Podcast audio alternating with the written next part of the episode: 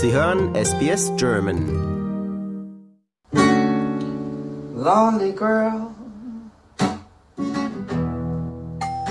Clemens!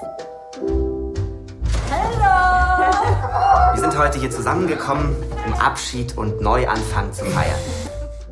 In dem Film geht's um ein Abendessen, das aus dem Ruder läuft. Also es ist ein Abschiedsessen. Ein Paar möchte von Hannover nach Berlin ziehen und lädt beste Freunde ein, von denen dann aber einige absagen und stattdessen tauchen unangekündigte Gäste auf und je mehr der Abend fortschreitet, desto mehr läuft er aus dem Ruder und über auch die neuen Gäste beginnt das Paar teilweise ihre eigenen Beziehungskonflikte auszutragen und der Film spielt nach einer Zeit der Einsamkeit, weil er nämlich nach dem Lockdown spielt und dadurch clashen alle Figuren, die an diesem Tisch zusammenkommen, ein bisschen mehr als normal vielleicht.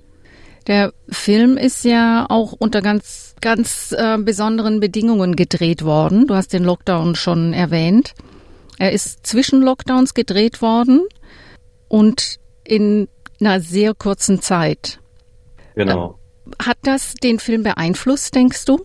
Ja, auf jeden Fall. Also zum einen dieses Gefühl dieser Zeit, weil man einfach nicht wusste, was passieren würde. Und das hat erst, also in diesem Lockdown natürlich, also ein Gefühl der Lähmung verursacht, weil so ein äußerer Stillstand war, aber plötzlich sind wir zumindest total innerlich aktiv geworden. Also äh, mein Co-Autor Sebastian Jakob Doppelbauer, der auch die Hauptrolle spielt, und ich, wir haben dann gesagt, lass uns, wenn es wieder geht, im Sommer einfach einen Film zusammen drehen. Und dann hatten wir sehr schnell diese Idee, aufgrund des limitierten Budgets auch, das in einer Wohnung, die uns zur, zur Verfügung stand, zu drehen und äh, einen Film über einen Auszug, über ein Abschiedsessen zu erzählen.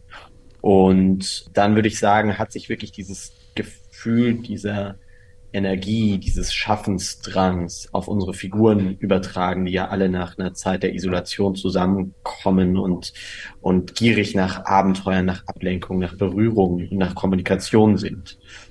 Und auch diese kurze Drehzeit, die du erwähnt hast, hat sicher dazu beigetragen, dass so ein extra, sag ich mal, positiver, kreativer Druck entstanden ist und so ein, so ein Rausch gefühlt, was bei den Dreharbeiten vorhanden war.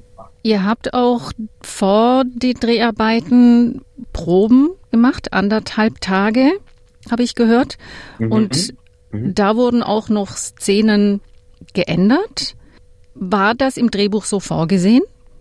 Ja, also wir hatten, würde ich sagen, jede Szene genau beschrieben und die Hälfte des Drehbuchs genau dialogisch ausgeschrieben. Aber dann haben wir gesagt, auch weil wir gar nicht die Zeit hatten, alles perfekt zu planen, wir schauen, wie das funktioniert, wenn, wenn das Ensemblecast zusammenkommt und wenn die Schauspieler dann zusammen an die Tisch sitzen.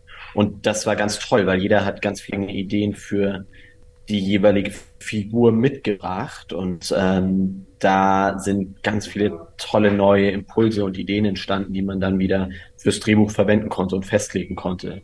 Und uns war auch wichtig, dass es wirklich auch komisch ist, also eine Tragikomik hat oder einen Humor hat und wir haben alle irgendwie so einen ähnlichen Humor in dieser in dieser Gruppe und äh, dadurch ja ging es auch darum, so vielleicht ähm, banale Alltagssituationen plötzlich so eskalieren zu lassen, aus dem Ruder laufen zu lassen und wie, wie man, das war einfach toll, mit diesem Cast auch zusammenzuarbeiten, um, um davon inspiriert zu werden. Hm. Die Charaktere in dem Film, das sind Millennials. Ja, die sind so Ende 20 und mhm. gerade die Hauptcharaktere, die sind an einem Punkt, wo sie jetzt ihr Leben neu gestalten und überlegen müssen, was kommt jetzt als nächstes. Du gehörst auch zu den Millennials. Ist mhm. das was, was du aus deiner Erfahrung heraus da reingeschrieben hast?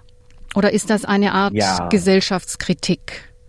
Nee, das ist nicht. Ähm, so sind wir nicht rangegangen. Also es war wirklich ein sehr persönlicher Film aus eigenen Erfahrungen, Erlebnissen, Beobachtungen geschrieben und über ja uns selbst und Menschen, die wir kennen kennt, dann wurde das so ein Konglomerat, würde ich sagen, aus diesen verschiedenen Aspekten.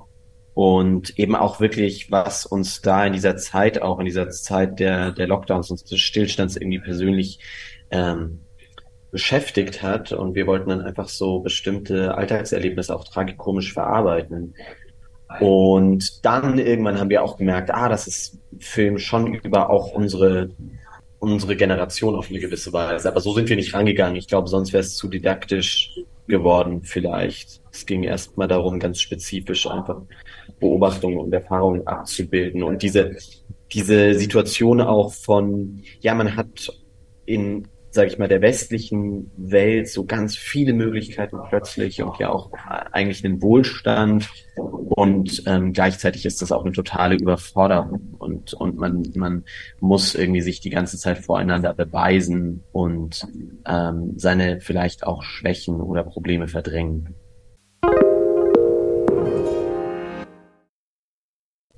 Hattest vorher schon erwähnt, dass die Schauspieler relativ viel Freiraum bekommen haben in der Gestaltung ihrer Rollen. Mhm. Ist das was, was du aus deiner Schauspielerkarriere her auch kennen und vielleicht schätzen gelernt hast? Du hast ja unzählige Rollen schon gehabt im mhm. deutschen Film und Fernsehen.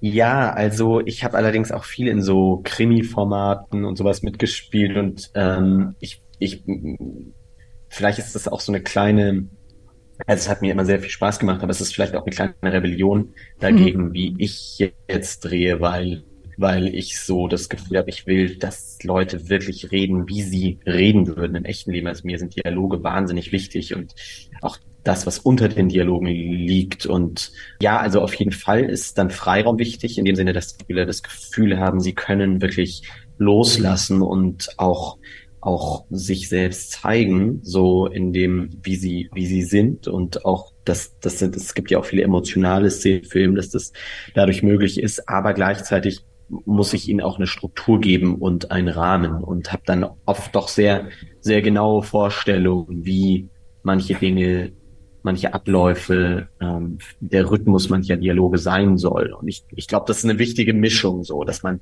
dass man einerseits einen ganz klaren Rahmen und eine Tonalität und eine Atmosphäre schafft und gleichzeitig dann in diesem Rahmen aber ihnen das Gefühl gibt, sie können loslassen und die Dinge einfach passieren lassen. Weil das ist ja, also am spannendsten vor der Kamera sind wirklich die Momente der Spontanität und die Dinge, die dann, die dann die, die kleinen Details, die dann plötzlich passieren.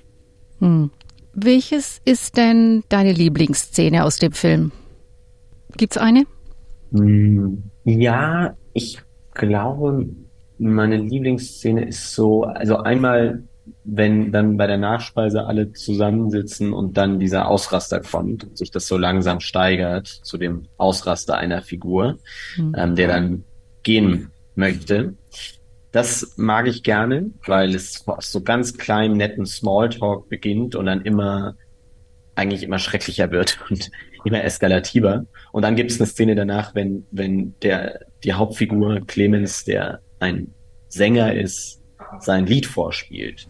Und er möchte eigentlich seiner Freundin unbedingt zum Abschied die ganze Zeit einen Song vorspielen und schafft es dann nicht und dann spielt er ein anderes Lied vor. Und das mag ich sehr gerne, weil durch diese Musik plötzlich diese, die, die Figuren, die alle davor ganz viele Konflikte haben, einmal so einen Moment der Verbindung haben und einmal ist es schön und das, das liebe ich einfach anzuschauen, weil alle Schauspieler so auch so total in ihren Rollen drin sind. Ja, macht tatsächlich Lust auf den Film. Vielen Dank, Lukas Natrat, für das nette Gespräch und das Interview. Und das hatte ich noch gar nicht erwähnt. Der Film hat ja schon bei den Filmfestspielen in Locarno den Pro First Look Preis gewonnen und war mhm. auch Publikumsliebling beim Rotterdam International Film Festival.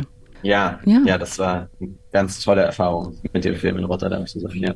Ich kann leider nicht in Melbourne sein. Ich wünschte, ich wäre dort, aber wir haben jetzt Kinostart in Deutschland am 24. August und beginnen dann Mitte August eine Kinotour durchs, durchs Land.